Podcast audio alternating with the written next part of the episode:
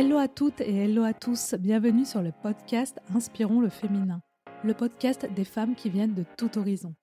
Dans ce podcast, je vous invite à découvrir chaque semaine le portrait d'une femme qui se livre sans filtre sur son parcours, ses réussites, ses échecs, ses apprentissages, mais aussi ses doutes, ses difficultés. Inspirons le féminin, c'est la voix de toutes les femmes et de l'entrepreneuriat sans paillettes. Un podcast pour vous inspirer et pour trouver votre modèle.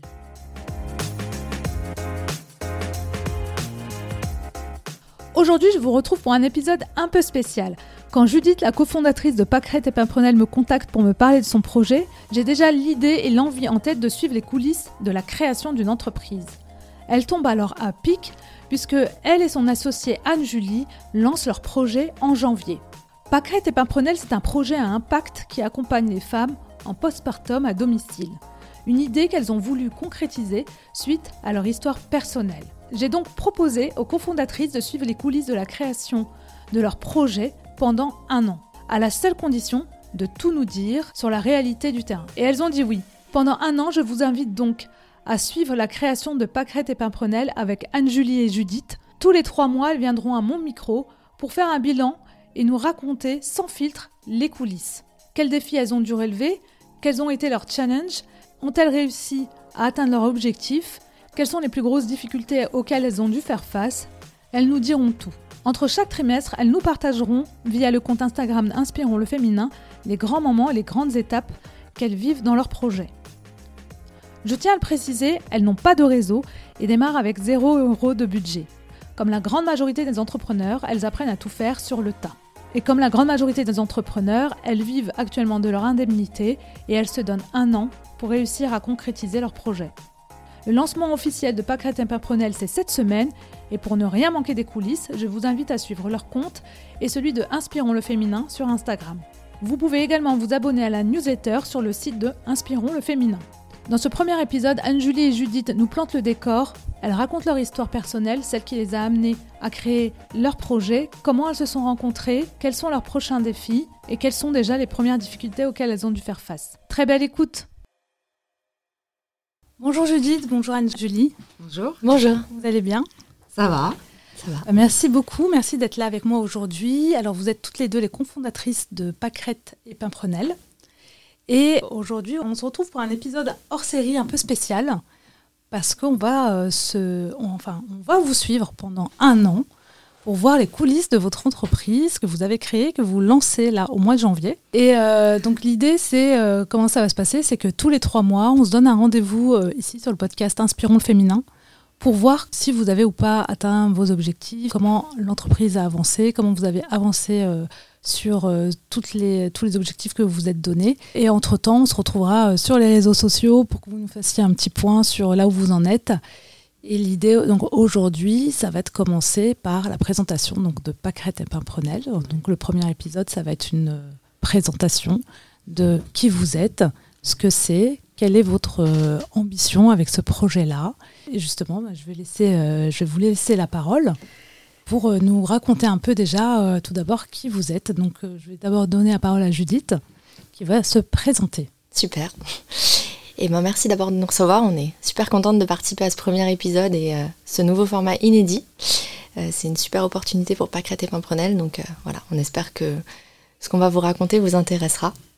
Moi, je m'appelle Judith, j'ai 31 ans et je suis la maman de Yaël qui a 2 ans et Avinoam qui a 1 an. Et je suis la fondatrice de Pâquerette et Pimprenel. Alors pour vous raconter un peu ma petite histoire, parce que je pense que c'est important pour euh, comprendre euh, la jeunesse du projet Pâquerette et Pimprenel. Moi, depuis toute petite fille, je rêvais de devenir maman. Je suis l'aînée d'une fratrie de trois enfants et j'ai 10 ans d'écart avec mon petit frère, donc j'ai parfois eu le sentiment de m'occuper de lui comme de mon propre bébé.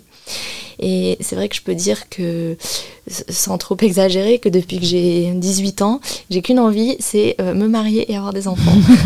Alors c'est pas hyper féministe, enfin ça, enfin voilà, on, on- on peut en débattre, c'est un autre débat. C'est un autre cas, débat, mais Voilà, j'ai toujours rêvé euh, je- de, de- de devenir maman. Et c'est un euh, beau rêve. hein. C'est vrai, c'est vrai. C'est un beau rêve et c'est une vraie chance de pouvoir le devenir. Donc euh, Tout à fait. voilà, et bah, du coup, justement, ça n'a pas été euh, toujours limpide parce que moi, je souffre d'une endométriose dont j'ai été opérée à deux reprises. Et euh, après la deuxième opération euh, pour mon endométriose, j'ai perdu temporairement l'usage de ma vessie.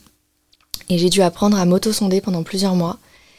Je souffrais de très fortes douleurs euh, d'endométriose et du coup, je suis depuis très longtemps sous traitement hormonal lourd qui bloque mes cycles et c'est pas sans. Enfin, ça crée beaucoup d'effets secondaires chez moi. Mhm. Mais c'est vrai que j'ai toujours aimé les défis. Et du coup, à cette époque-là, quand j'ai perdu temporairement l'usage de ma vessie, c'était l'époque où j'organisais mon mariage.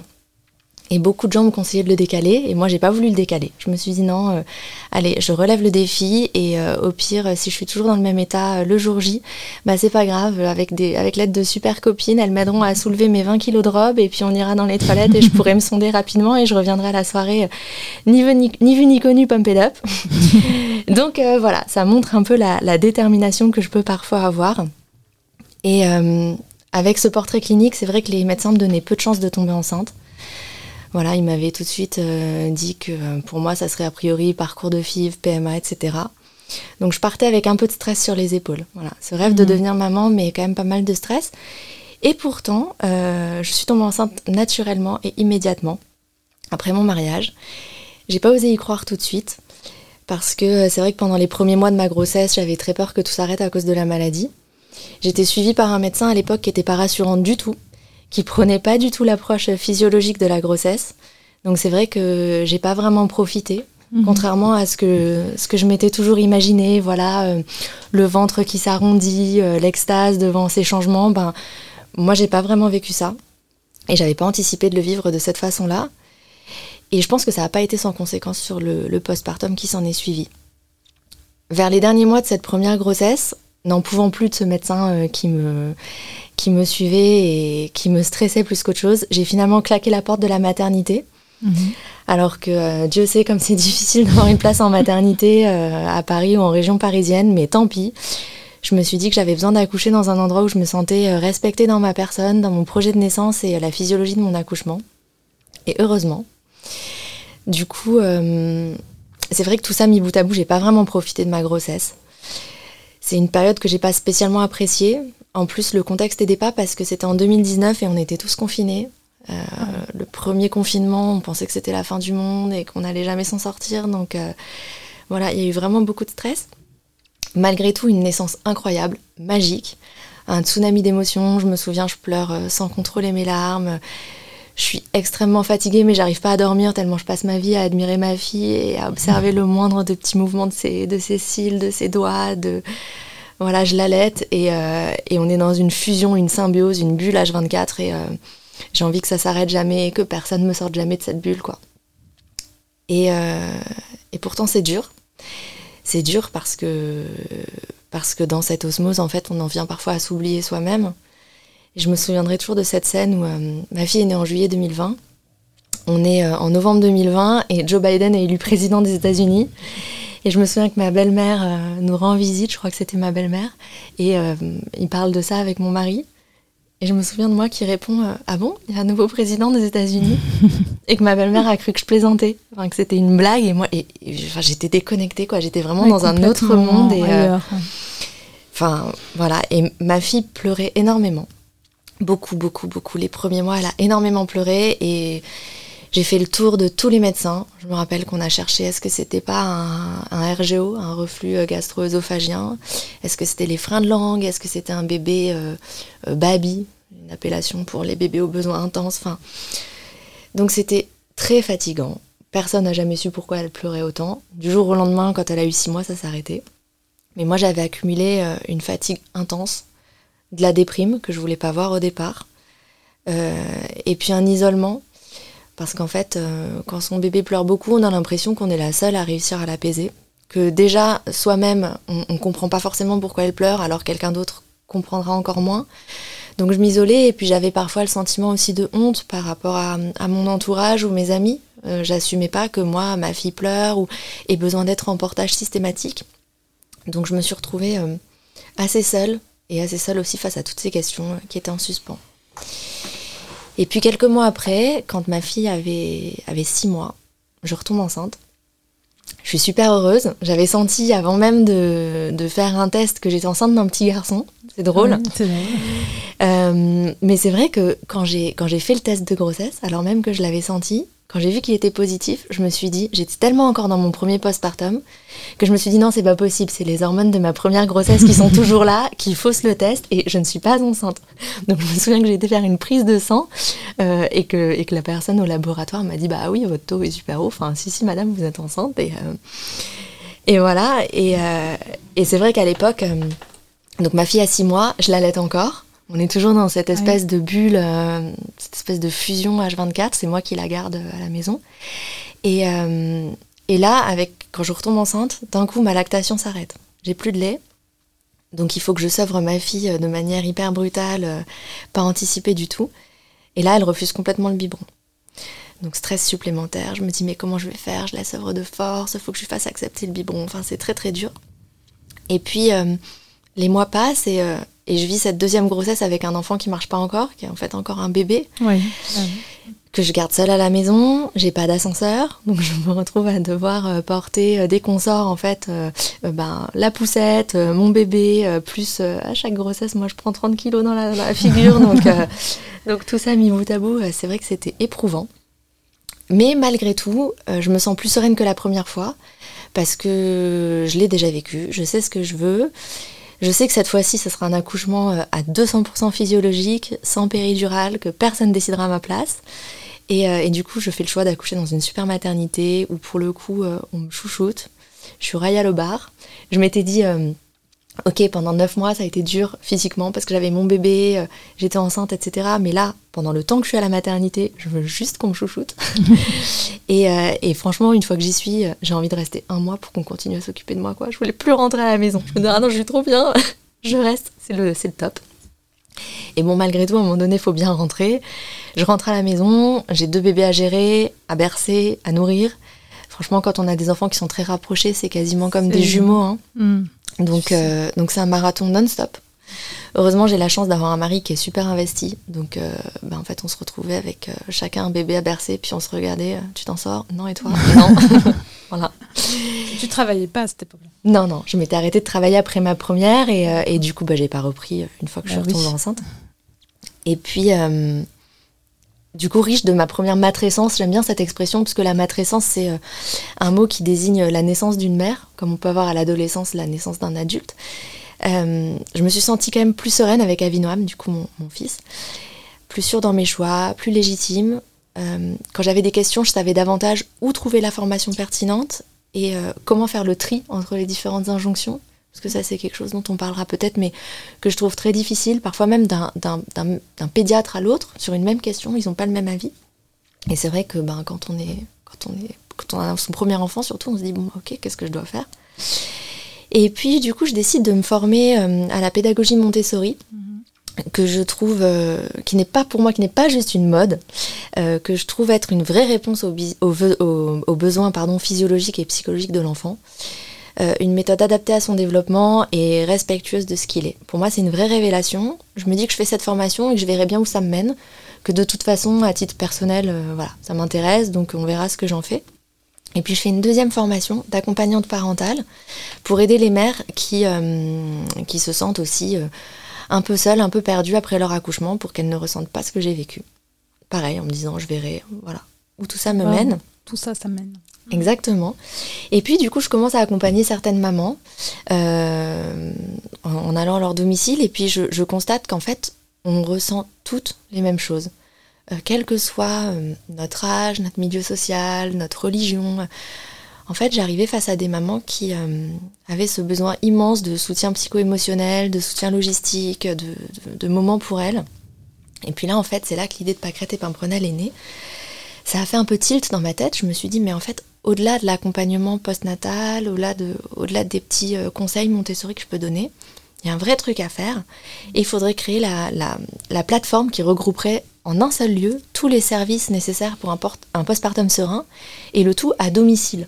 Parce qu'aujourd'hui, c'est vrai que il y a des initiatives qui existent, des maisons de la femme qui se créent, des, endroits associatifs où on peut euh, suivre euh, des ateliers de massage, ce genre de choses. Mais euh, c'est dur de pouvoir jongler entre la sieste de son bébé, l'heure de la livraison des courses. Soi-même, on n'a pas eu le temps de prendre une douche, donc on n'a pas envie de sortir à moitié en mhm. pyjama de chez soi. Donc en fait, je me suis dit, mais à domicile, ça aurait beaucoup, beaucoup de sens. Et là, à cette époque, j'avais rencontré une personne un peu par hasard, parce qu'on échangeait au sujet d'une crèche où j'hésitais à mettre ma fille, enfin bon. Et je la connaissais depuis peu, et en fait, elle me, sentait, elle me semblait attirée par ce projet de pâquerette et pimprenelle. Elle était déjà euh, plus ou moins euh, dans l'univers de la périnatalité, et je la convainc de se lancer dans l'aventure avec moi. On est à l'époque euh, début août, et elle mord à l'hameçon. On dessine ensemble les prémices de pâquerette et pimprenelle. Hmm. Et on pitch ensemble la CCI, un peu par hasard, parce que quelqu'un m'avait dit bah, la chambre de commerce, si tu as un projet, la chambre de commerce et d'industrie peut t'accompagner. Donc je tombe sur quelqu'un au téléphone, euh, Alexandre Procassia, si tu écoutes ce podcast, euh, et, qui me dit, euh, ben en fait on lance justement un incubateur pour les projets à impact. Pâquerette et Pimprenel pourraient carrément en faire partie. Donc montez un dossier et puis s'il est sélectionné, ben, vous rejoindrez l'incubateur. Par contre, petit détail, les dossiers, la date limite pour les envoyer, c'est ce soir et l'incubation commence demain. Donc il faut vous décider maintenant. Et là, à cette époque, et donc, et on a quasiment rien. On a dessiné les prémices dans un café, tout ça, mais euh, on n'a pas de business plan, enfin rien du tout, quoi. Et euh, là, ma première partenaire que j'ai rencontrée, du coup, décide de quitter l'aventure. Elle me dit, en fait, j'ai réfléchi, mais euh, pour moi, la vie entrepreneuriale, enfin, je pense pas que ça soit fait pour moi, pour mon équilibre vie pro vie perso, je me sens pas. Donc, donc voilà, je, je me retire. C'était pas la bonne personne à ce moment-là. Ah bah sûrement, mais pour moi c'est vrai que ça a été euh, un vrai coup tu l'avais vécu, oui. Un vrai coup dur. Honnêtement, ça faisait pas longtemps que je la connaissais et ça faisait pas longtemps qu'on travaillait sur le projet, mais j'avais mis déjà tellement de cœur, tellement d'âme que je l'ai vécu presque comme une rupture amoureuse. et je me souviens avoir eu le sentiment de d'essayer de la convaincre, de lui courir après, comme quand on, de nos premiers amours, on court après son, son, copain, on lui dit non, me quitte pas. Enfin, c'était, ça a été très dur. Et puis je me dis bon, Ok, euh, Judith, t'as cette opportunité d'être incubée, t'as un super projet, vas-y quand même et fais confiance au destin. Pour le moment, euh, le destin t'a jamais lâché, donc, euh, donc t'as une bonne étoile quelque part. Donc malgré ma peur immense de me jeter dans le grand bain, je me dis ok, je me lance, on verra bien. Et puis quelques semaines après, donc je commence l'incubation, et quelques semaines après, le destin met Anne-Julie sur ma route, et là ça match tout de suite. Voilà. comment es-tu arrivée sur la route de Judith? Tu vas nous raconter à ton tour un peu euh, ton, ton, histoire également qui t'a amené aussi à, rencontrer Judith et à, et à s'associer euh, à ce projet-là. Ouais. Alors, avant toute chose, je double le merci euh, de, cette opportunité, de, parler de nous et de Pâquerette Imprenel parce que c'est un format, le podcast, que j'adore. Donc, je suis vraiment super contente de me prêter à l'exercice. Alors moi, c'est Anne-Julie, j'ai 43 ans. J'ai deux enfants, une grande fille Capucine qui a 10 ans et demi et un petit garçon Gustave qui a 2 ans et demi. Deux grossesses euh, éloignées. Éloignées, oui. Euh, J'en sais quelque chose. oui, je crois que as un peu vécu la même chose. Donc, euh, donc moi, parcours un peu classique au début et puis semé d'embûches après. je me suis mariée vers 30, 30 ans, un truc comme ça, euh, euh, avec mon conjoint de l'époque, puisqu'évidemment mes deux enfants sont de deux conjoints différents. Généralement, ça explique la différence d'âge. C'est ça. Donc euh, voilà, je m'imaginais vraiment dans une vie toute tracée, telle que je l'avais imaginée, mariée, des enfants voilà, tel qu'on en rêve, tel qu'on l'envisage, tel qu'on nous l'apprend aussi. Oui. Parce que c'est un peu l'idéal. On donne l'image. Euh, voilà, c'est ça. On nous dit, ben, c'est comme ça que ça doit être, et puis tu vas voir, ça va bien se passer. Donc euh, j'ai entamé cette route-là, euh, qui, au final, avec le recul, très bien passé, mais qui, voilà, m'a amené vers ma première grossesse. Donc j'ai eu la chance de tomber enceinte vite et, et d'avoir vécu une grossesse hyper cool. Euh, je fais partie de ces chanceuses qui n'ont pas eu de nausée, euh, pas eu de galère, euh, qui ont vécu la, grossesse hyper sereinement. Donc ça, c'était super ça, cool. Super. Mais du coup, tellement sereinement que je pense que je m'étais complètement détachée de ce qui était en train de m'arriver. Je prenais évidemment pas la mesure de ce qui m'attendait. au même titre que j'ai idéalisé la vie de famille, bah, j'ai idéalisé mon postpartum. je pense que notamment quand c'est une première grossesse, et qu'on est relativement jeune, on se dit qu'on va avoir un bébé, qu'on va nous le poser sur le ventre et que ça va être merveilleux et que le bébé va dormir quand on aura besoin qu'il dorme, que le bébé mhm. va manger quand on aura envie qu'il mange. En tout cas, moi, j'étais vachement dans cette image d'épinal. Et il y a dix ans en arrière, on avait vachement moins accès à l'information qu'aujourd'hui. Euh, la parole se libère aujourd'hui autour du postpartum et de ses réalités. Ça n'était absolument pas le cas dix ans. Il y a dix ans, oui. Et on n'avait pas du tout accès à des contenus comme des podcasts ou des comptes Instagram ou des articles de témoignages de maman qui permettaient de bah, mettre sur la table ce qui se passait vraiment une fois qu'on avait accouché. Donc j'ai accouché, alors accouchement de rêve, hein, donc super, super maternité, génial, mais alors là je me suis pris une espèce de flot d'émotions euh, où, la joie était présente, donc euh, j'ai eu la chance de tout de suite développer un vrai lien avec mon bébé et tout ça, mais j'étais comme en dehors de moi. Je, me suis retrouvée à jouer un rôle que j'avais pas du tout anticipé. Et je le dis souvent quand on raconte Pâquerette et Pimprenel euh, à des partenaires ou des mamans qu'on a l'occasion de rencontrer les femmes sont vachement préparées à l'accouchement, sont très suivies pendant la grossesse, mm. mais on n'apprend absolument rien sur l'après. Alors que l'accouchement, dans le, pire des cas, ça dure quelques dizaines d'heures. La vie d'après, elle dure la vie d'après. Oui. C'est que l'enfant est là, il va rester là, un, peu longtemps, un peu longtemps. Et je trouve ça fou qu'on mette autant l'emphase sur. Euh, bah, c'est vrai, évidemment. C'est vrai qu'il y a des cours, il y a pas mal de cours avant la grossesse euh, qui nous qui nous guident, qui, nous, guident pour nous dire comment ça va se passer, euh, médicalement, l'accouchement, etc. exactement. Et après, quand on se retrouve à la maison, on se retrouve avec un petit être dont on devient responsable et on n'a pas le mode d'emploi qui va avec. Mm. Et eh ben j'ai perdu pied. Je j'ai je pense peur. Euh, j'ai eu aussi à vivre euh, et à passer au travers d'une crise identitaire.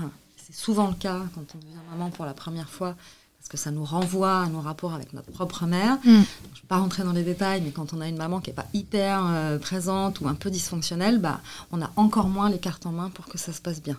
Déjà parce qu'on n'a pas de soutien ni de relais après l'accouchement, parce que voilà, ça n'était pas possible. Et puis on n'a pas eu un exemple qui nous permettait d'être assez serein dans notre maternité. Donc c'est vrai que ça a été très chamboulant. Euh, ça ne remettait pas en cause les sentiments que j'avais développés auprès de ma fille, mais à la fois dans, à titre personnel, à la fois dans mon couple, c'est quelque chose qui m'a énormément perturbée, qui m'a amené vers de la psychothérapie. On a dit qu'il n'y avait pas de tabou, donc, euh, qui m'a amené à un peu mettre les choses sur la table, un peu essayer de comprendre pourquoi, et qui m'a aussi fait prendre conscience de certaines faiblesses de mon couple. Euh, mon ex-conjoint est un papa extraordinaire, c'est quelqu'un que j'adore aujourd'hui, on s'entend très bien et je le respecte énormément, mais et évidemment, la grossesse et l'arrivée de Capucine n'ont pas précipité euh, la rupture, c'était mhm. quelque chose qui, était, qui datait d'avant, mais c'est pour prendre conscience que vraiment l'arrivée d'un enfant, c'est quelque chose, quoi. Et que c'est assez fou qu'aujourd'hui, euh, encore, même si les choses avancent et les choses progressent, on soit si seul face à ça. Et qu'on soit entouré de personnes qui n'osent toujours pas dire qu'en fait c'est difficile. Mhm. Bon, voilà, j'ai eu ma fille, j'ai refait ma vie, tout se passe très bien. Et puis avec mon nouveau conjoint, on décide de faire un enfant. Donc je tombe enceinte une première fois euh, à l'été 2019. Malheureusement, je fais une grossesse extra-utérine avec urgence vitale, donc ça m'a un petit peu traumatisée. Donc je me suis dit, bon, euh, à sortie de ça, j'avais plus de trompe, enfin il m'en restait plus qu'une. Je me suis dit, bon, ben, on avait déjà mis un an à arriver à ce ah. résultat-là, donc je me suis dit, bon, peut-être que j'aurais pas de deuxième enfant. Ça me faisait de la peine déjà à titre personnel, puis aussi pour mon conjoint qui n'en aurait pas eu à lui euh, mhm. vraiment. Mais on se dit, bon, allez, on retente une dernière fois. Miracle, je tombe enceinte. la vie est quand même parfois assez étonnante. La grossesse se passe très bien. Un peu anxiogène parce que euh, c'est un bébé, comme on dit, Covid, c'est-à-dire que j'ai accouché en juin 2020, donc une grosse partie de ma grossesse mhm. s'est passée pendant le confinement. Alors c'est à la fois euh, assez cool parce que je pense qu'on est obligé de s'auto-centrer, mais j'avais aussi une activité professionnelle. Moi je suis issue du milieu de l'agence de, de, communication, donc euh, j'ai bossé 15 ans là-dedans, qui est super mais qui est très prenante. Donc à la fois on continuait de bosser, à la fois j'avais ma grossesse, à la fois j'étais dans l'anxiété de mais est-ce que je vais accoucher seule? Et puis je, je faisais mes échos toute seule. Enfin bon, ça s'est bien passé, mais c'était quand même pas hyper oui, serein. Bah oui, je pense que la période de Covid n'était pas facile pour les femmes enceintes. Exactement. difficile. En tout cas, ce que je me suis dit pour cette grossesse-là, pour cet accouchement-là, et surtout pour ce, ce post-partum-là, c'est que je ne voulais pas subir. Je m'étais fait la promesse de me préparer toute seule, euh, de me documenter, de m'informer, parce que le savoir, c'est le pouvoir, euh, petite dédicace. Mais euh, je voulais vraiment, même si j'avais déjà eu ma fille, je l'avais eu il y a 10 ans. on oublie quand même. Hein. Des choses qu'on oublie un peu. Et donc vraiment, j'ai pris le temps bah, de me nourrir de podcasts, de témoignages, de livres, de reportages pour me remettre un peu dans cet état d'esprit. Et c'est là où j'ai découvert que on était dans un environnement pardon, où ça y est, les femmes commençaient un peu à partager ce qu'elles ressentaient, vraiment. Mm. Et j'ai été vachement touchée par certains témoignages de solitude, de, dépression du postpartum, de, vraiment de femmes qui perdent pied parce que simplement, enfin simplement, je sais qu'il y, a beaucoup de complexité dans tout ça, mais elles ont manqué d'infos et de soutien et de relais. Mm. Et je me suis dit, mais purée, c'est pas possible qu'on puisse laisser euh, les choses euh, comme ça. C'est pas possible. Et vraiment, c'est un sujet qui m'a passionnée euh, pendant des mois. J'ai écouté des choses, je me nourrissais de ça, même après l'accouchement. Enfin voilà, je, je, me suis intéressée au sujet de la maternité et de la parentalité. Et puis, un an après avoir accouché, un peu fait le tour de mon poste et de ma vie pro, ma première vie pro et envie de me lancer sur quelque chose. Alors c'est hyper bateau, tout le monde le dit, mais qui avait du sens pour moi. mais au final, c'est un peu le moteur de tout le monde.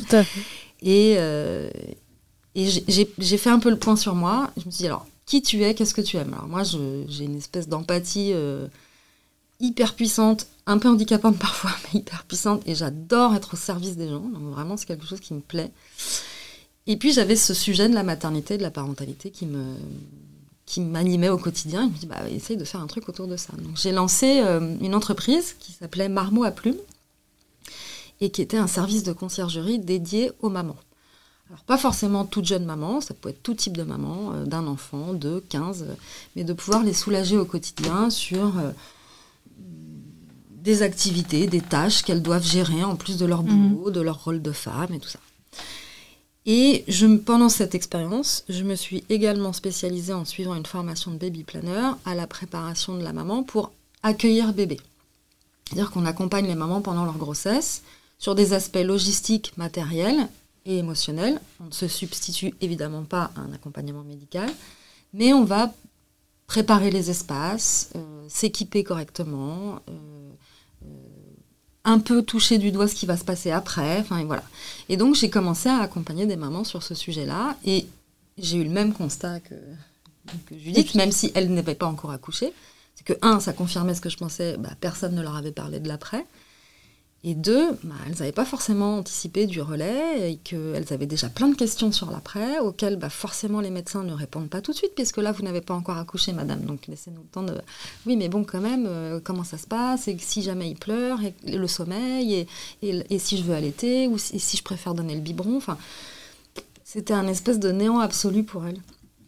Et donc... Euh, donc toi, tu avais déjà créé en fait. Euh, ouais, une première. première. Ouais, en tant qu'auto-entrepreneur. Comme auto-entrepreneur, d'accord. Après, ça n'a pas décollé de ouf.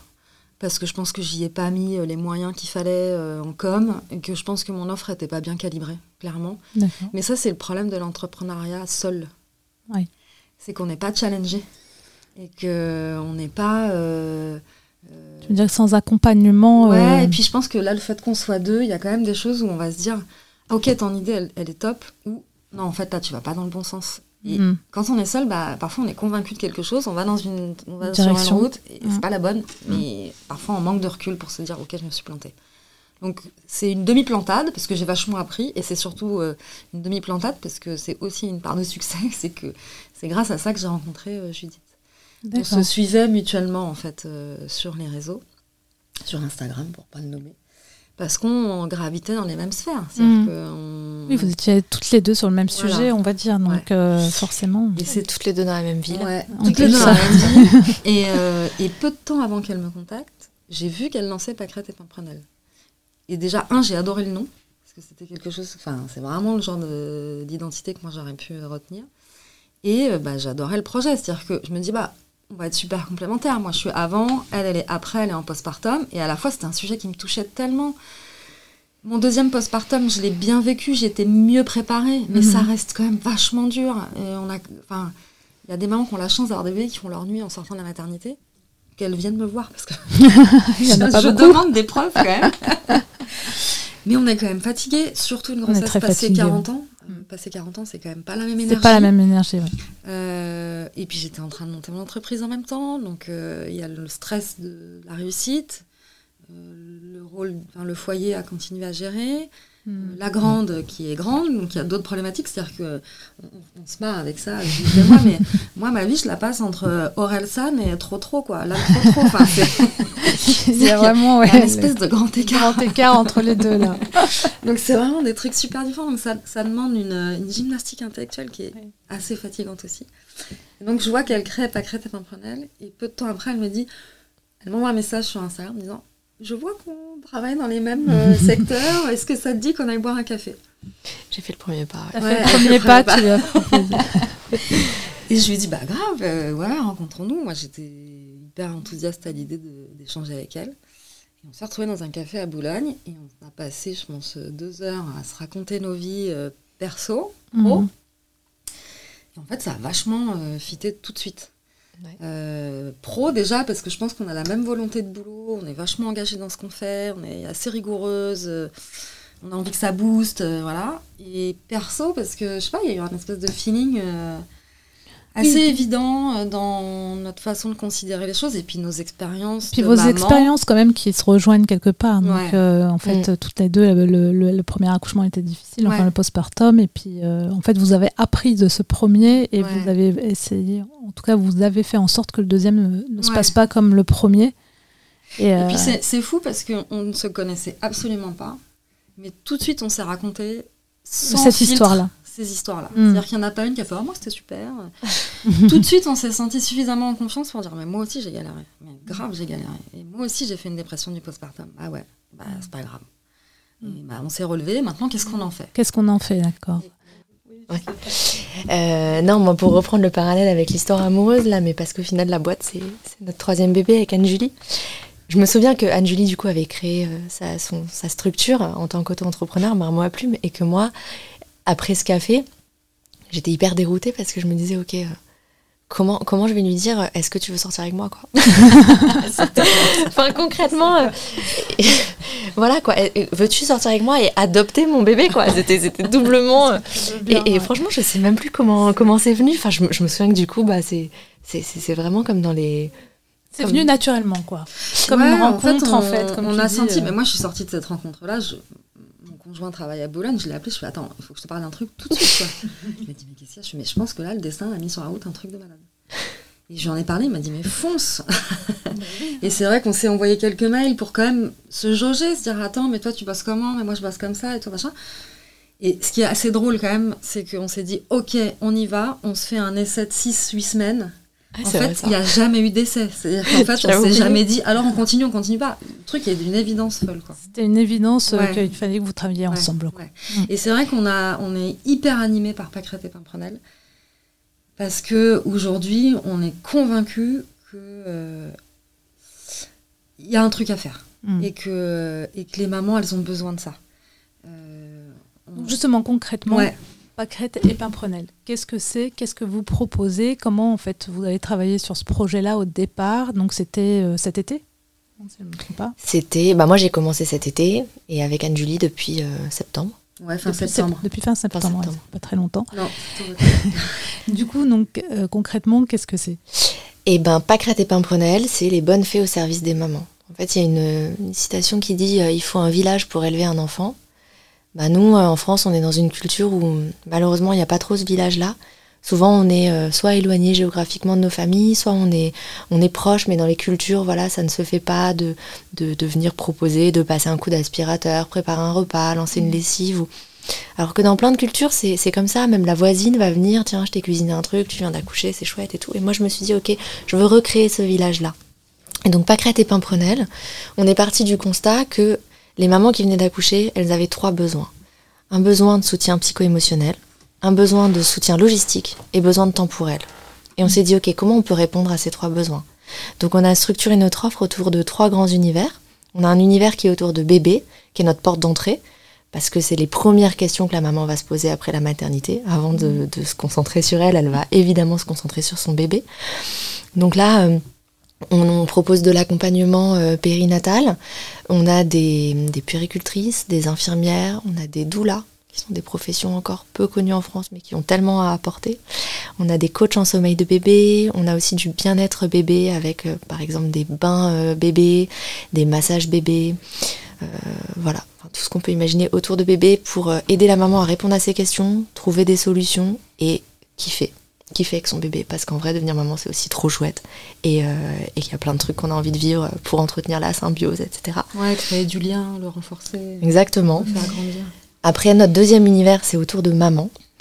Donc là, euh, une, pour que bébé aille bien, il faut que maman aille bien. C'est vraiment très important. Et, euh, et, honnêtement, euh, tout à l'heure, Anne-Julie racontait de, à quel point elle avait été choquée qu'on ne soit pas préparé à l'après. Et moi, j'irais encore plus loin. Je dirais que quand on, quand on est en entreprise, quand on part en congé maternité, on nous dit OK, profite bien. Mais en mhm. fait, et on revient. ça revient souvent. Et on revient trois mois après avec des valises sous les yeux, euh, genre en trois mois, on a eu le temps de se doucher deux fois. Non, j'exagère, mais et puis euh, et puis voilà, la vie continue. Alors tiens, voilà tes dossiers, tes trucs. Enfin, c'est un espèce de moment invisibilisé et puis pendant lequel la maman, euh, souvent, malheureusement, c'est pas tout le temps le cas, mais s'oublie complètement.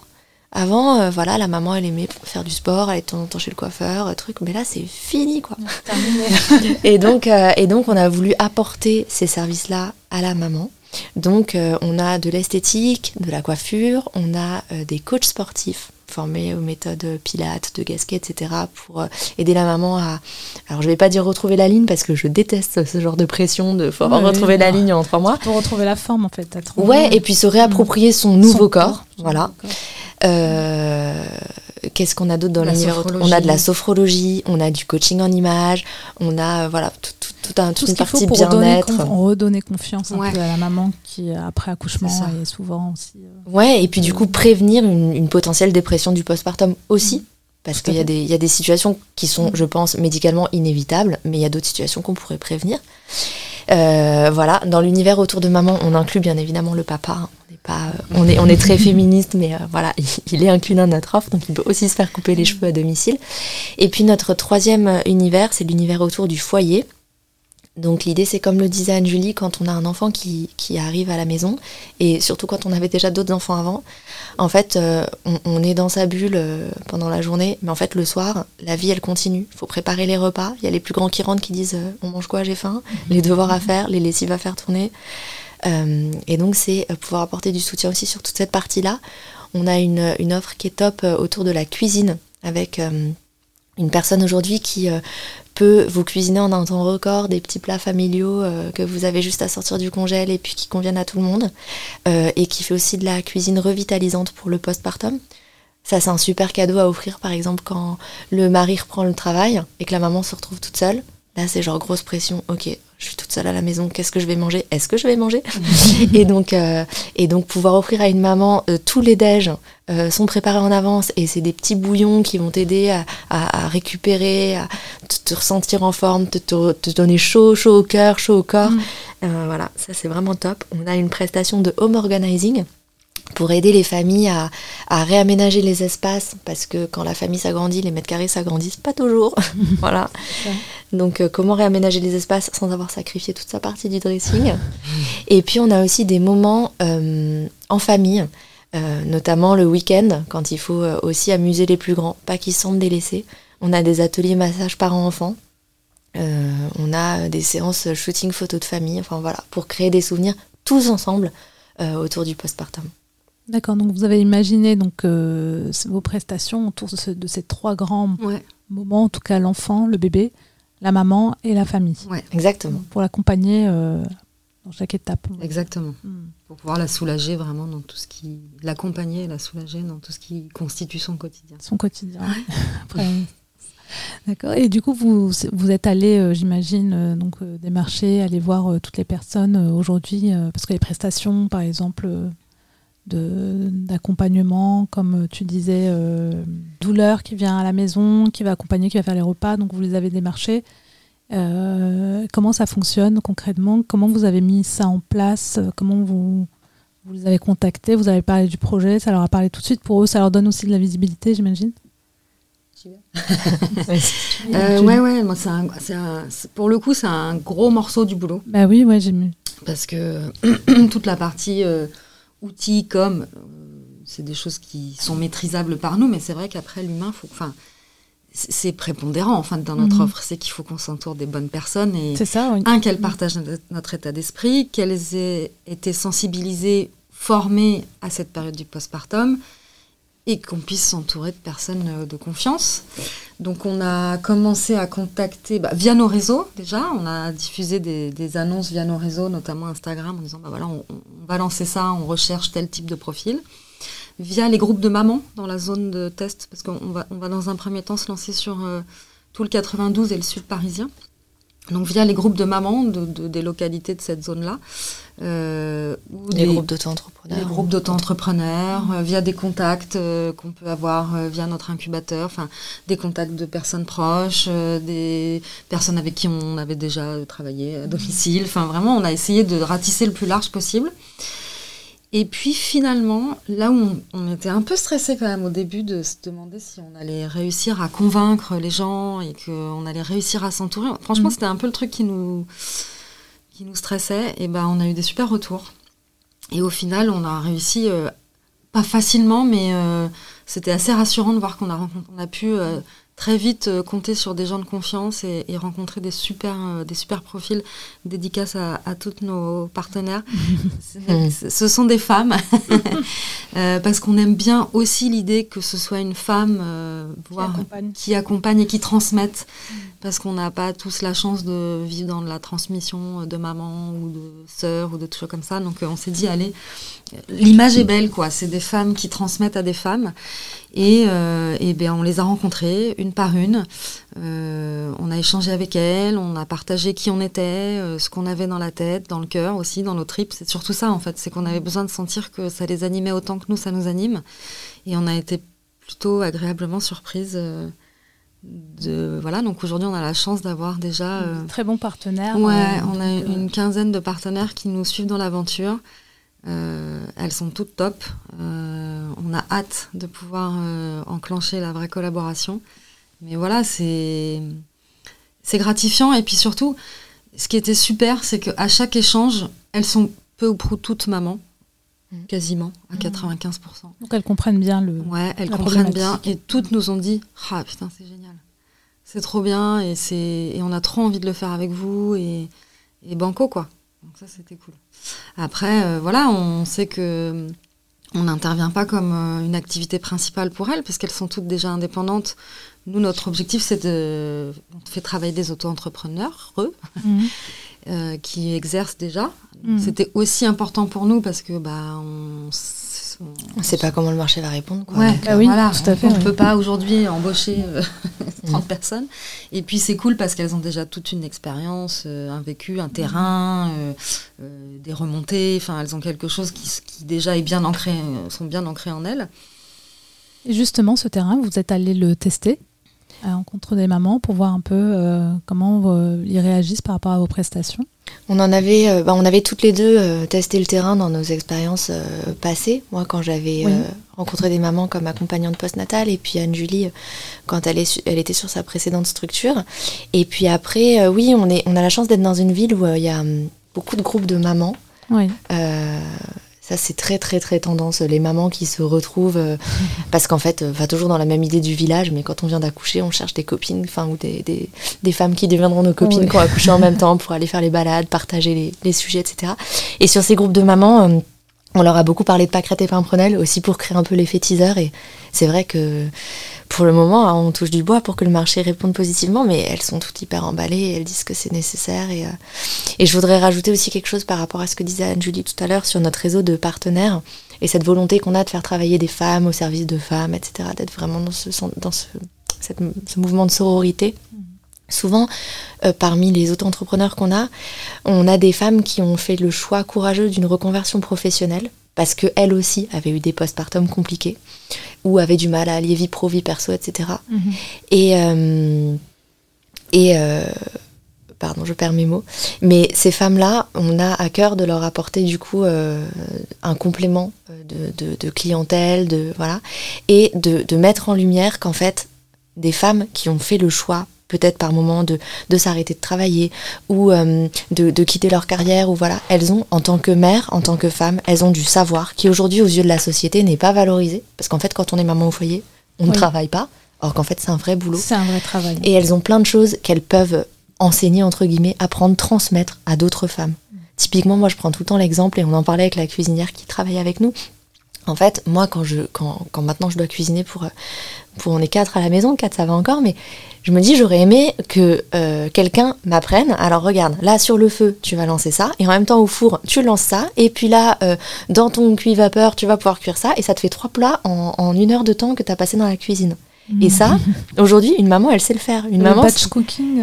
Ouais. ouais. mais une maman aujourd'hui, c'est elle est elle est multitâche. C'est ouais. une, une, pieuvre. Au bout de chaque tentacule, il y a une, une, une, tentacule, elle est en train de lancer une machine, une ouais. tentacule. Et ça, on a envie de le valoriser parce que ces femmes-là, elles savent faire plein de choses. Elles savent oui, faire. c'est toutes ces choses-là qu'on qu arrive à faire euh, en même temps, pratiquement. Mm. c'est valorisant en fait pour une entreprise après, quand mm. on veut rechercher un travail euh, après. Euh, Aussi, ça, donc ça, on est multitâche, en fait, hein. donc mm. c'est vraiment du lean management. Exactement. Il y a tellement de choses à gérer, à jongler, donc en termes d'organisation, en termes de gestion des tâches, que c'est vraiment des, ouais, des points forts quand on recherche un, un travail. Ouais. On peut le mettre en avant. Euh, très bien, mais du coup, euh, donc c'est génial, en tout cas pour les partenaires, effectivement, parce que c'est essentiellement des femmes, et qui certaines sont en reconversion, donc c'est ouais. aussi quelque part euh, leur donner la possibilité de, de les aider par ouais. rapport à, à ce qu'elles font, parce que c'est pas évident aussi ben, de, de, se développer seule. donc c'est de leur donner aussi de la visibilité à travers Pâquerette et Pimprenel. Et aujourd'hui, donc votre cible, donc elle est essentiellement donc en B2C, donc vous, vous votre cible, donc c'est les mamans ouais. donc, euh, qui, ont, qui, ont, accouché. Euh, Peut-être que pour plus tard, vous allez, je ne sais pas quelle est votre ambition. Après, on va en parler justement euh, d'aller vers euh, des entreprises aussi où elles sont directement pour, pour aller voir ça. Et, et concrètement, là, donc vous allez lancer en janvier. vous allez débuter par quoi? Pour la petite histoire, on devait lancer lundi. Oui, lundi, lundi prochain. Arrive, lundi, ouais, prochain, lundi prochain, le 9. Le 9, mais on a eu une galère. ah, ça fait partie du lot de... non, mais c'est assez fou parce que c'est vrai que l'entrepreneuriat est un peu comme le postpartum, vachement idéalisé. C'est ça. Il y a des moments canons, parce que c'est vrai que c'est... Parce que ce qui était canon, c'est que vous êtes rencontrés. Ouais. Donc là, après, depuis septembre, vous travaillez ensemble. Ouais. Euh, donc les premières galères sont arrivées déjà, avant le lancement. Ouais. bon, il y a eu d'autres galères avant. Ouais, ouais. Hein. Il, y a, y des, il, y a, des galères au quotidien, du style euh, bon aujourd'hui euh, finalement je dois garder mon enfant ou, oui. ou quand on fait des calls et oui. qu'on a le petit qui hurle derrière la porte papa là non c'est maman. Ça on en a tous les jours mais tous les jours. Non mais euh, qu'est-ce qui s'est passé du coup En fait vous... là vraiment on essaie de, de, de, de, de se focus sur notre lancement et notamment le lancement des offres au travers de notre site. Et il s'avère que, voilà, quand on est auto-entrepreneur, on fait des choix et au, au début, bah, on fait pas forcément les bons choix. En fait, quand on est auto-entrepreneur, on nous demande de tout connaître alors qu'on ne sait rien.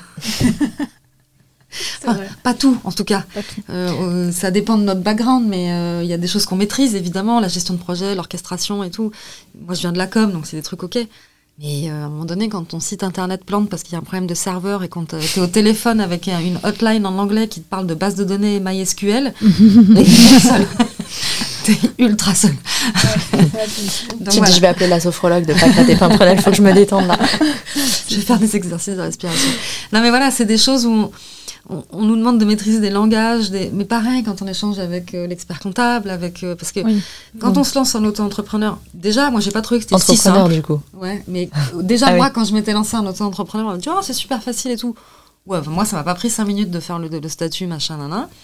Et alors, quand on se lance en entreprise, oui, c'est encore euh, Il faut chose. choisir les statuts, qu'il faut euh, s'entourer des bons avocats, qu'on dit qu'il faut un expert comptable, qu'il faut bah, tomber des BP, parce qu'on fait partie. Alors, de toute façon, il faut le faire, mais c'est vrai qu'en plus, au sein de l'incubateur, il faut qu'on ait des prévis financières hyper cadrées et tout. On, en fait, il y a une multitude de sujets qui viennent au tout début et qui sont même pas liés à notre propre offre et notre propre marque. Enfin, si, mais c'est pas ça qu'on a envie de faire. Le pacte d'associés, oui. on nous a demandé hyper rapidement. On se connaissait depuis un mois. On a dit bon bah faut que vous fassiez un pacte d'associés, c'est euh, indispensable. Donc réfléchissez à comment vous allez faire si demain vous devez euh, bah, ne plus travailler ensemble si ça se passe mal. Ok. Ah ouais. ça fait à peine un mois. Tout le déjà, ouais, se dit, ça, mais c'est plus important qu'un pacte d'un contrat de mariage. Enfin, on- euh, ok, ok, ok. C'est vrai qu'on on a passé pas mal de temps sur des aspects administratifs et, et qui sont indispensables. hein. Mais c'est vrai que nous. euh, Ouais, c'est vrai que quand on se lance, on n'a pas envie de se con- concentrer sur Ah ce genre de choses. Quoi. La partie Ah administrative, non. c'est ce qui est le plus chiant, on va dire. mais La indispensable. majorité, mais c'est indispensable. Donc on est Mm. obligé de passer par là. Et puis c'est des aspects qu'on maîtrise pas forcément. Quand Et on bosse en entreprise, bah, on a un comptable, on a une DAF, on a un juriste. Donc on- là, on- non, là, est- non. là, là- là, il faut tout faire. Et donc bon, bah, mais c'est c'est vachement bien parce que du coup, euh, même si on était déjà vachement multitâche avec euh, Judith, bah, on en apprend encore. Donc, euh, on, on sera jamais expert juriste, mais ce que je veux dire, c'est qu'on comprend maintenant Mhm. certaines notions et on sait ce vers quoi on veut aller et ça c'est top. Et du Mais, coup, ça- euh, là, le site est décalé. Du coup, euh, Et donc là, c'est décalé. Et on, on règle notre problème de serveur, mais on a bon espoir que fin de semaine prochaine, au plus tard, début de semaine d'après, ce soit réglé. Et on a vachement hâte. Donc on, et on concrètement, va- qu'est-ce que vous avez pensé à mettre en place pour le lancement? On va faire une grosse communication déjà sur Instagram parce qu'on pense que c'est comme ça qu'on va toucher beaucoup de mamans en postpartum.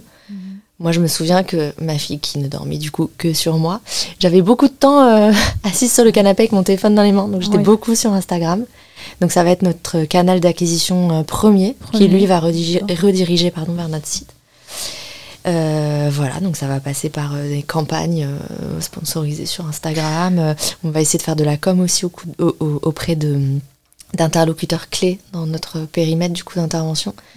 Donc euh, on a la chance d'avoir dans notre entourage euh, des, des amis qui sont euh, sages-femmes, ostéopathes, etc., qui voient passer pas mal de mamans. Donc il va falloir qu'on fasse aussi du print, enfin, des flyers, ce genre de choses, des cartes de visite et tout qu'on pourra mettre à dispo dans leur cabinet. Ah, c'est vrai qu'au début, de toute façon, on va pas se leurrer, hein, notre ligne budgétaire, au bout de la ligne com, il y a écrit zéro. hein, donc, c'est un peu système D, c'est-à-dire C'est qu'il faut qu'on soit malin, il faut qu'on soit dans de l'échange de visibilité, il faut qu'on qu'on aille taper aux portes, il faut qu'on ose en fait. Et ça, c'est super parce que moi, j'osais pas trop et Judith, elle le fait trop bien. Elle, elle ose et elle le fait vachement bien et généralement, ça, il y en a toujours des super retours, donc ça, c'est top. Et voilà, aller taper aux portes euh, bah, de ceux qui sont référents dans le secteur euh, pour se faire connaître, euh, faire connaître le projet. Moi, je vais bosser de mon côté euh, sur un, un dossier de presse à la mano euh, avec Canva. Enfin voilà, on essaye de faire les trucs Vous êtes bien. répartis justement les tâches entre Ouais. les Bah, on est obligé avec le pacte. Oui, justement, parce que comment euh, il y a aussi toute cette partie-là quand on entreprend à deux, donc de peut-être bien définir les tâches, euh, parce que même si on s'entend Ouais. bien, parfois ça peut aussi. Euh, Mais franchement, après, on a, on, on a sûrement eu de la chance quand on s'est rencontrés, mais ça s'est fait en bonne intelligence. Enfin, moi, je me souviens qu'au moment du pacte, ça m'angoissait parce que je me disais, ok, enfin, il y a certains sujets, euh, ni Anne-Julie ni moi avons d'affinité pour ces sujets-là. Je pense à la compta ou à la RH, ou je pense à rien. Enfin, Vous avez tiré à pile ou face Non, Qui va le faire. Non, on s'est dit qui Oui, est la, la moins nulle peut-être sur ces sujets-là. Et puis en fait, on, on- fait en bonne intelligence. Enfin, on, on- on se donne des coups de main. Moi, je sais que par exemple la partie partenaire, c'est moi qui m'en occupe. Mais voilà, parfois. euh, il y, en a, il y a 150 dossiers à traiter. Bon, bah, Julie va me donner un coup de main. Et à l'inverse, moi, je vais lui donner un coup de main si elle, elle est dans le rush sur autre chose. Et puis, euh, Oui, puis vous vous appuyez aussi sur vos expériences précédentes, puisque Ouais. tu étais dans la communication, Anne Oui, donc forcément, naturellement. ça va être toi peut-être un peu plus là-dessus. Ouais, euh, ouais, naturellement. Mais naturellement. maintenant, euh, euh, sur toute la partie com, effectivement, j'ai des prises en main. Mais par contre, en revanche, euh, Judith, elle a une super plume. Donc en rédactionnel, elle est top. Donc c'est elle qui va Mm. me pondre les textes pour euh, toutes les coms qu'on va faire. Et, enfin voilà, en fait, Ça effectivement, fait naturellement. on a dû scinder parce qu'on Mm. nous a demandé de le faire parce que ça fait partie du pacte d'associés. Mm. On a naturellement été vers les compétences qui nous étaient propres. Mm. Mais en fait, on, on est au courant de tout et on s'aide sur tout dès qu'on peut. Voilà. Et en termes justement de budget, pour l'instant, dans le projet, j'imagine que c'est vos fonds, Ouais, on est en fonds propres. en fonds propres. Ouais. Oui. Fonds propres et on sous-estime euh, le. Enfin, même quand on se dit on part avec zéro, en fait, on part jamais avec zéro. Enfin, on va toujours être quand même obligé de mettre un petit peu. Ouais. Et euh, pour la petite histoire aussi, au départ, on a, on a longtemps hésité euh, sur euh, la forme juridique parce qu'en fait, au départ, on voulait scinder notre activité en proposant euh, des services qui pouvaient être déductibles des impôts, ce qui sera peut-être dans le pipe euh, des projets euh, à venir. Mais, mais typiquement, ben, en fait, quand on a voulu scinder, on s'est dit, OK, du coup, s'il faut qu'on fasse deux entreprises plus une holding au-dessus, au début, on disait, ouais, super, on va faire deux entreprises, une holding, tout ça. Puis après, on a vu qu'en fait, c'était trois bilans comptables à payer. Trois, Trois statuts, trois- et là, on a dit, bon, bah non, pour le moment, on va attendre de voir si ça marche. On va faire du test and learn à fond. Et puis, et puis partir avec le minimum syndical et puis, euh, puis voir s'il y a de l'attraction. En fait, c'est ça, c'est que il faut qu'on puisse. C'est difficile de trancher parce que Mhm. c'est vraiment tranché. C'est-à-dire qu'au début, je trouve de notre de l'activité, Mhm. il n'y a pas de demi-mesure. quoi. C'est-à-dire qu'à un moment donné, il faut dire go, no go. Il n'y a pas de attends, on verra. Non, non, c'est là. On On, le fait ou on le fait pas. Ouais, on était vraiment euh, hyper motivés par l'idée de, des trois structures, machin. Et puis à un moment donné, ok, bah du coup, ça fait 6 000 euros pour les dépôts de statut. Mhm. Mm. Ah bah alors attendez, Ouais, c'est un gros budget quand même, 6 000 Non, mais- euros quand on démarre. hein. Mais, et c'est, et Ouais, puis c'est 6 000 On n'a euros, plus après les frais d'incubation, les Mm. frais de. Fin, en fait, on en fait, arrive c'est très vrai vite à. le zéro n'existe Pas, pas. ouais. Enfin, Pour l'instant, vous pouvez nous dire à peu près combien vous avez mis dans le projet alors On est à combien au total Faudrait qu'on reprenne notre tableau je pense qu'honnêtement, on est, près, une on est fourchette. pas loin de 4-5 000 euros. Ouais. Je pense. Et le plus gros du budget a été mis sur euh, le site peut-être? Non, Non. Sur quoi? Sur, euh, l'administratif La- et le juridique. Mm. Donc ils sont... Les avocats. L'expert comptable, avocat, et puis euh, les frais d'incubation quand même. Ouais, et les frais d'incubation. Ah oui, d'incubation. d'accord. Donc ils sont même pas vraiment, on va dire, sur euh, le projet en propre, quoi. Enfin, on va Bah, dire que c'est- ça, en fait, ça mm. fait partie, mais c'est, je veux Mm. dire, c'est pas le site internet, c'est pas la Mm. communication, c'est pas Non. tout ça, quoi. Bah, en fait, c'est pour ça qu'on a, on a, on a fait le choix que tout ce qu'on pouvait faire nous-mêmes, On on, le fait l'a fait. nous-mêmes. Mm. Oui. Mm. Comme pas, pas, pas mal d'entrepreneurs, Ouais. de, de micro-entrepreneurs ou entrepreneurs euh, tout simplement qui, Ouais. qui démarrent. hein. On démarre avec zéro, on fait comme on peut. Ouais. euh, Est-ce qu'on sait faire? Est-ce que vous faites, par, vous faites appel aussi, j'imagine, à votre réseau euh, qui vous donne un coup de main? Oui, bah, dès qu'on le peut. Alors jusqu'à présent, on a, on a pu. Ouais, si, si, dans les, con- dans les relations, dans Mm. les contacts. euh. C'est important. Bah oui, oui, non, mais c'est clair. Mm. Et euh, je crois que vous êtes incubé, non? On l'est. Là, on est incubé, attends. ouais. Mm. Chez qui? Dans un incubateur qui s'appelle la Positive Incuba School, qui appartient à la CCI euh, du 92. D'accord, c'était le, le fameux incubateur dont tu parlais tout à l'heure au début? Le fameux, Le ouais, fameux. le fameux où j'ai dû déposer le dossier euh, pour Mais les finalement, projets tu l'as déposé quand même. Je l'ai déposé, ouais. ouais, Et, ouais. euh, Et elle a été prise. D'accord, donc euh, du coup, vous êtes chez eux. On est chez eux Tu as avec bien fait de le plein de poser, projets à finalement. impact. Ouais. Non, et surtout que les autres projets sont hyper chouettes aussi Ouais. et, euh, et c'est vraiment bien, quoi. D'accord. C'est quoi l'avantage d'être euh, justement chez Incubateur Ça vous aide à. hum, Ça nous donne une dynamique.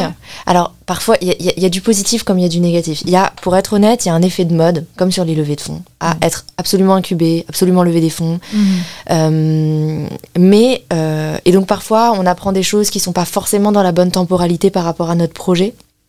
Par exemple, j'en sais rien, un des premiers ateliers qu'on a fait, c'était sur le scrapping. Je sais pas si sais ce que c'est le scrapping, Ouais. mais c'est des méthodes de gross hacking, en fait. Oui. C'est utiliser des systèmes qui font qu'on va aller récupérer des bases Des- de données bases de sur données, euh, oui. LinkedIn ou Instagram. je ou vois quoi. très bien. Et, euh, et c'est hyper intéressant, c'est bluffant de voir que la personne qui Oui. vient t'expliquer ça, elle a 22 ans et elle te dit oui, je commençais déjà à scraper quand j'avais 12 ans euh, euh, au petit-déj, euh, j'ai réussi à hacker toute la base de données. Enfin, on se dit ok, j'ai beau être jeune, en fait, j'ai vraiment un temps de retard. Va falloir que je me mette à la page si je veux entreprendre parce que voilà. Mais Mais c'est intéressant, mais c'est pas pour maintenant. Quoi. bah, Enfin, cet atelier-là, typiquement, il était un petit peu, un peu, on est trop en avance par Ouais, rapport à là où vous en êtes sur votre projet. Ouais, ouais. Mais ce qui est, mais ce qui est génial, c'est qu'on rencontre quand même plein d'interlocuteurs différents. On est dans une super dynamique d'incubation, de, ça nous pousse à, à, à avancer, quoi. Enfin, même si on n'est pas le style à, à rester sur notre canapé et rien Mhm. faire, je pense, mais, euh, mais ça nous pousse quand même. Euh, euh, on rencontre plein de. a- moi, moi, moi je, je dis honnêtement, hein, je pense que hum, si j'avais pas rencontré Anne-Julie, je sais pas si j'aurais continué, même si je crois à fond à mon projet, mais avancer seul, Ouais. euh, c'est très difficile. Et pour les autres personnes qui sont incubées, qui sont euh, en fait toutes euh, seules porteurs de projets, le, le fait d'avoir un espace de coworking où ils, ils se retrouvent, etc., je pense que c'est très important. Hum. Parce que ça- pour le moral, il y a des jours où en fait on n'y croit plus trop, où on se dit. euh, Enfin, même à deux, moi, il y a des moments où je me dis, mais si j'étais restée dans un travail, moi avant je travaillais dans une start-up, si j'étais restée dans un travail salarié, tout ça, j'aurais X semaines de congés payés par an, j'aurais mon salaire qui tombe tous les mois et pas mon pauvre petit chômage et tout ça. Et donc, euh, on a besoin d'une dynamique de groupe qu'offre l'incubation. Hum. Ouais, c'est vrai, moi je, je la rejoins complètement. Et puis c'est cool parce que hum, on a l'occasion dans cet incubateur de confronter notre projet aux autres. Mm. Alors, ils ont- tout le monde a des super projets, mais pas du tout dans notre domaine, à part une autre personne qui est dans la parentalité. Mais du coup, voilà, ça nous demande de prendre du recul parce que eux vont être sans filtre. Ils vont nous dire ça c'est top, ça pour le coup, euh, nous on irait plutôt par là. Enfin voilà, ça Mhm. nous challenge beaucoup Vous challenge, ouais. et c'est important parce que Vous n'êtes pas seul quand même, même si vous êtes deux. Parce Ouais. que c'est toujours bien de, d'a- d'avoir des regards extérieurs, j'imagine, sur le, sur le projet. on, on, a la chance de rencontrer beaucoup de référents qui ont beaucoup d'expérience dans la création d'entreprise et qui bah voilà, nous soutiennent, nous recadrent, enfin nous recadrent, nous réorientent, nous réorientent quand on a des doutes, mm. nous motivent, nous boostent, parce que bah, voilà, comme tous les entrepreneurs, il y a des jours où on est à fond, on y croit à mort, on est galvanisé. Et puis il y a des jours où on se dit, mais pourquoi j'ai fait ce choix-là quoi Et puis en plus, à l'incubateur, les, autres porteurs de projets peuvent nous donner des coups de main sur les sujets qu'ils maîtrisent et que nous, on va moins maîtriser. On vient tous d'horizons très différents. Et tu vois, tout à l'heure, tu posais la question est-ce que dans notre entourage, euh, on a des personnes qui nous aident? Alors c'est vrai qu'Anne-Julie a son conjoint, parce qu'on a la chance de, de, de l'avoir parmi nous, il est directeur artistique, donc euh, c'est top. Mais c'est vrai que sinon, en fait, spontanément, c'est pas trop venu de la part de notre entourage. Mais, mais, je leur jette pas la pierre parce qu'on leur a pas demandé non plus. Mais nous, on n'ose pas aller prendre de leur temps en leur disant bah, tiens, gratuitement, tu voudrais pas me faire un site internet euh, Ben non. euh, et c'est vrai que du coup, à l'incubateur, on, a moins ce, tabou d'oser demander de l'aide. Encore en parallèle avec le postpartum d'ailleurs, du coup, mais on, assume, euh, voilà. On se dit tiens, toi, tu peux m'aider sur ça, moi, je t'aiderai sur ça. Et... Dans un environnement, on va dire, qui est vraiment qui se prête à ça, en fait. Mm. Mm. Et du coup, vous m'avez parlé tout à l'heure justement, combien de temps vous allez rester dans l'incubateur? Vous me parliez justement d'un pitch que vous aviez à faire. Ouais, on a donc l'incubateur a commencé en septembre. Moi, je l'ai rejoint un peu de temps après. Euh, il se termine fin février. au total, ça fera. Euh, je crois qu'officiellement, c'est début mars. Donc, euh... ouais, 4-5 mois. Et 7 mois, non? Je sais pas, la finance, c'est. Bah, voilà, voilà pourquoi, voilà pourquoi c'est Anne qui a pris euh, la compta. Cinq mois. Cinq mois, oui. voilà.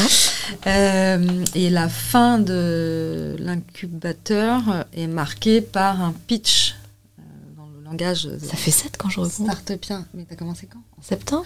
Ah oui, Moi, j'ai pris octobre. Oh. Bref. Non, ça va, je suis pas là. On va couper la poire en oui, deux. voilà, six. Euh, un pitch euh, auprès de, euh, bah, de référents de la création d'entreprise, de banques, il me semble. J'ai pas le public exact en tête, mais je crois qu'on le connaît pas encore. Il y a tout, le réseau qui sera là. Et du coup, donc le pitch justement, ah. quelle est l'issue du pitch? En gros, au début de l'incubation, tout le monde a pitché son projet l'état de création et d'idéation, hein, quasiment. Mm-hmm. Et l'objectif, c'est que après six mois, on hmm. doit faire le point sur ce qu'on a fait, où on en est, nos projections, nos prévisions, enfin, vraiment montrer l'évolution, la maturation du projet, le, les directions. Capacité à, avoir avancé euh, rapidement et dans les bonnes directions. Quoi. Les directions prises, euh, les choix stratégiques. Euh, et, quelles conséquences ça va avoir par rapport à votre projet? Est-ce que ça va vous conforter? Vous attendez de ce pitch? Qu'est-ce que vous en attendez en fait? Que ça vous conforte dans le projet? Que ça vous. Ah, on enfin, ou en tout cas vous donner, vous dire bon, c'est la bonne piste ou il faut, certaines choses à améliorer. C'est. Je pense que. alors il y a certains porteurs de projets qui savent déjà qu'ils y vont pour, euh, pour trouver des financements, lever des fonds ou obtenir un prêt ou un prêt d'honneur. Nous, pour le moment, pour être complètement transparente, on n'a pas encore de réponse à la question. On ne sait pas trop, parce que c'est vrai qu'il y a cet effet de mode de lever de fonds, de tout ça, mais euh, nous, notre côté euh, cartésien, rationnel, on, on, aimerait bien garder la maîtrise totale de notre projet tant qu'on n'a pas, tant qu'on n'a pas vérifié l'attraction et que, enfin, donc on ne sait pas trop encore. Est-ce qu'on va de ce pitch vouloir aller obtenir des financements? Quel financement? Pour quel montant? Je pense qu'en vrai, des financements, on va aller vouloir en trouver. Mais euh, on n'a pas tranché sur le montant. Pour le moment, c'est vrai qu'on a envie de viser aussi des, bourses. Des bourses pour l'entrepreneuriat féminin, des prix. Euh, des prêts d'honneur. Euh, oui. En fait, aujourd'hui, nos besoins financiers, ils sont pas. Enfin, clairement, on n'a pas besoin de lever 4 millions. enfin, si quelqu'un veut nous les donner, on est preneur. Hein.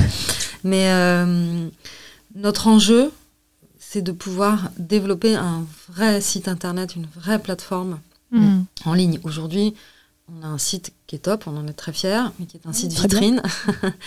Et euh, l'objectif, c'est que nos premiers fonds, ou en tout cas ce qu'on arriverait à constituer en trésor, ou à lever, ou à emprunter, ou à gagner, aillent dans cet euh, outil-là. D'accord, vous voulez investir, c'est votre. Euh, c'est là où vous voulez investir. Bah, ça coûte très cher, un site avec euh, euh, une prise de rendez-vous en ligne, un paiement en ligne, et puis une... surtout comme nous, on a un réseau assez vaste de, mm. partenaires, il faut que on, puisse se connecter avec tous, leurs, tous les agendas de ces partenaires qui n'en ont d'ailleurs pas forcément un électronique. Mm. Donc Voilà, et après l'objectif, ce sera pour nous du coup de scaler notre projet, parce que comme pour l'instant, comme tu le disais, on est uniquement en B2C, on fonctionne sur un système classique de plateforme où en fait on prend une marge sur les prestations de nos partenaires. Enfin, on ajoute, pour être plus précis, on ajoute la TVA et on prend une marge. Et, euh, et en fait, du coup, pour aller chercher la rentabilité, euh, c'est en scalant le projet, c'est l'effet volume. Donc, on va devoir se développer dans d'autres villes. Et, euh, et, en, parallèle, euh, en parallèle, réfléchir à stratégiquement, est-ce qu'on veut aussi aller sur du B2B Est-ce qu'on veut, euh, je ne sais pas si je révèle tout ce qu'on a dans le pipe, mais est-ce qu'on veut aussi demain créer une plateforme de, de consultation plutôt en ligne Mhm. Voilà. Enfin, on- Est-ce que nous-mêmes, on veut intervenir en tant que... alors, C'est hyper prétentieux de dire ça, mais ne prenez pas ce mot au pied de la lettre, mais référente un peu dans le secteur, parce qu'on a nos expériences personnelles aussi, Mhm. pour aller, euh, dans un premier temps, peut-être auprès des entreprises, euh, créer des ateliers, euh, des réunions d'information. Oui, Il y a, bah oui, il y a parce que beaucoup de champs qui s'ouvrent à nous. Maintenant, c'est vrai que pour scaler, il nous faut un outil, euh, une plateforme qui tienne la route et qui nous permette, euh, qui nous donne les moyens de le faire. D'accord. Donc là, votre premier objectif, c'est déjà de tester le projet sur votre région, Mm. puisque voilà, géographiquement, euh, forcément, comme on, vous dépendez de partenaires, donc on est Oui. limité géographiquement. Ensuite, ça serait de grossir petit à petit à d'autres régions. Oui. Et euh, pourquoi pas, après, dans un autre temps, euh, aller voir donc en B2B.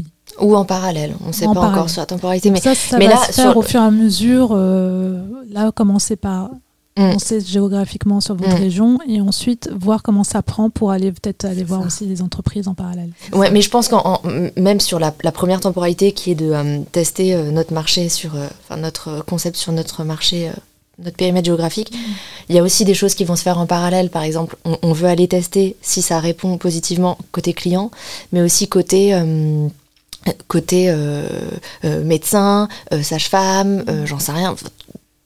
Demain, on pourrait oui. pitcher les magasins de puriculture, enfin peu importe, mais il faut qu'on voit comment le marché nous répond, mais le marché au sens large en fait. Ouais.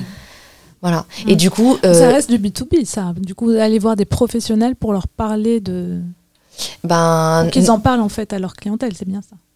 Ouais, mais c'est pas du B2B parce qu'on leur vendrait pas le, on vendrait pas le concept aujourd'hui à, un plutôt, magasin oui, de c'est plutôt des prescripteurs. Ouais, voilà, voilà. plutôt des prescripteurs. Ouais, ouais. Et du coup, en parallèle de ça, donc je pense que le gros de notre travail, parce que pour le moment sur notre site vitrine, on gère les choses à la mano. C'est-à-dire que euh, une maman qui veut faire appel à nous, elle remplit un questionnaire.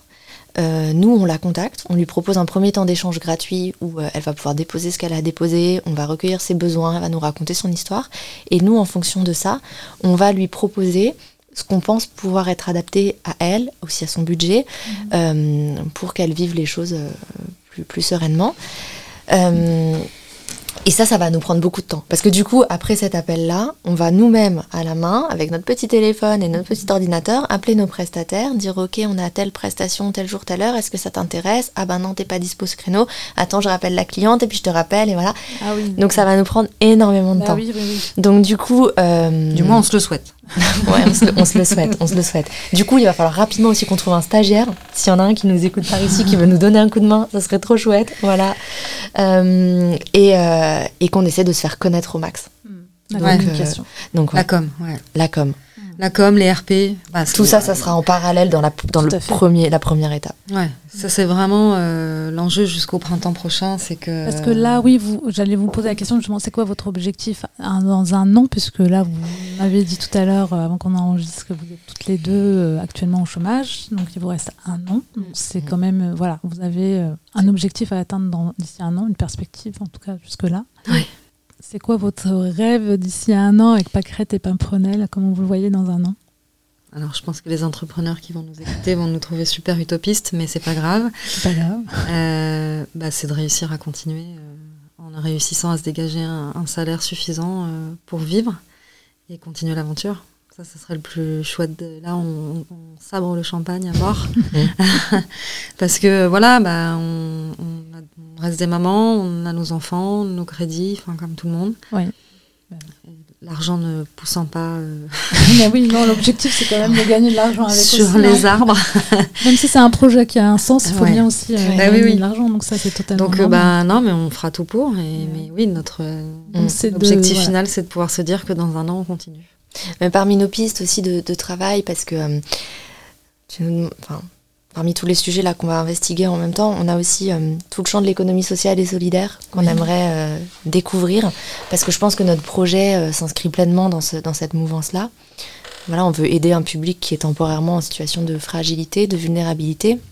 On a cette idée d'empowerment des femmes, qui, aiment, qui aident les femmes, euh, voilà, on a une entreprise avec laquelle on a super envie de travailler, enfin qui est plus précisément une association qui fait de la réinsertion euh, par le travail sur les métiers de la beauté, etc. Et je pense qu'on a plein de choses à co-construire et que la personne qui a créé cette, cette association a plein de choses à nous apprendre. Et voilà, peut-être qu'aussi en faisant ces choix, euh, ces choix-là qui sont à la fois des choix stratégiques, mais aussi des vraies volontés de notre part, on, pourra aussi en tirer des financements. Enfin voilà, c'est des choses qu'il faut qu'on essaye de mettre au clair et j'espère qu'on pourra vous en dire plus pendant le prochain euh, podcast pour vous dire voilà on a pris cette décision là et pour telle et telle raison bah, justement tu fais bien justement j'allais te poser une dernière question euh, on va se retrouver en trois mois ouais. Euh, quel est déjà vos premiers objectifs dans trois mois pour qu'on fasse après un bilan quand on se retrouve dans trois mois? Et bah, pouvoir vous dire qu'on a déjà des mamans qui font appel à nous. C'est ça, oui. Ça, Des mamans satisfaites, des bons retours. Et qui sont contentes. Vous êtes donné un objectif, j'imagine, d'un nombre de mamans euh, pour. Euh, Alors, on a l'objectif sur un an, mais dans trois mois, euh, je pense que raisonnablement, on n'en a pas parlé, mais. On s'est pas mis d'objectif chiffré. Non. Moi, en fait, on s'est dit, si déjà toutes les mamans qu'on arrive à accompagner, elles sont satisfaites et qu'elles nous disent, vous m'avez aidé, vous m'avez enlevé une épine du pied, vous m'avez. Oh, j'ai. Enfin, moi, je raconte toujours une fois, il y a une coiffeuse qui était venue chez moi à la maison et j'avais repris forme humaine, quoi. Franchement, je l'aurais serré dans mes bras. Mhm. Maman, rien que ça, rien que s'il y a un, un, petit nombre de mamans qui dit mais euh, franchement, j'ai envie de les serrer dans mes bras, vos bonnes fées, c'est trop cool. Euh, on sera satisfaite. mais après, effectivement, il va falloir qu'on fasse des vrais objectifs mais, mais parce qu'on est. C'est sûr, mais, si, si, déjà on a un panel de quelques dizaines de mamans euh, qui sont contentes. C'est aussi l'occasion de tester votre business plan, de voir comment ça fonctionne Est-ce que c'est euh, Puis c'est voilà, on sait que ça marche aussi par le bouche à oreille. Tout à fait. Parce que bah, on rentre dans l'intimité de ces femmes, donc euh, je pense que la confiance euh, est primordiale. Bah, si on a quelques mamans qui sont convaincues et, soulagées. Et qui re-signent, c'est aussi ça. C'est Il y a une maman, mais il y a aussi une maman qui va pouvoir rentrer. Moi, je me souviens quand j'ai accompagné des mamans en tant qu'accompagnante périnatale, on m'appelait souvent pour des sujets hyper spécifiques, genre euh, l'arrêt de l'allaitement ou la mise en place de mhm. l'allaitement. Et en fait, j'arrivais et les mamans elles me parlaient de complètement autre chose. Elles avaient juste envie d'avoir une écoute, euh, une épaule sur laquelle poser leur tête. Et en fait, euh, c'est ça, c'est si une maman nous contacte pour quelque chose, mais qu'après elle re-signe pour d'autres choses. Et voilà. Tout à fait. Là, si c'est pour le bébé, elle peut ensuite vous contacter pour la, femme, pour la, pour la famille. Enfin, pour, les trois prestations couvrent un peu tout. C'est qu'on aura réussi notre mission, parce qu'elle aura confiance en fait. Ce sera une première victoire. D'accord. Bah, très bien, bah, on va se donner un rendez-vous dans trois mois alors pour voir comment ça s'est passé, ce lancement. ça va être top. En attendant, bah, on se donne quand même des nouvelles sur les réseaux. Je relayerai euh, au mois de février suite à votre pitch. N'oubliez pas, on fera une petite euh, vidéo pour nous dire euh, où ça en est. Ouais, on vous tient au courant. Et puis voilà, puis je vais relayer ça. Super, super, merci beaucoup. On a hâte. merci à vous deux. Merci à toi. un très bon lancement. Merci, beaucoup. À bientôt. À bientôt. À bientôt. Merci d'avoir écouté cette interview. Si celle-ci vous a plu, rendez-moi un petit service. Cela ne vous prendra que quelques secondes. Allez mettre une bonne note au podcast. Et pour retrouver tous les détails de l'épisode, je vous donne rendez-vous sur le site inspironsleféminin.fr. Ces épisodes, vous les retrouverez également sur la chaîne YouTube. D'autres surprises arrivent très vite et pour ne pas les rater, je vous invite à vous abonner à la newsletter. Je vous dis à la semaine prochaine.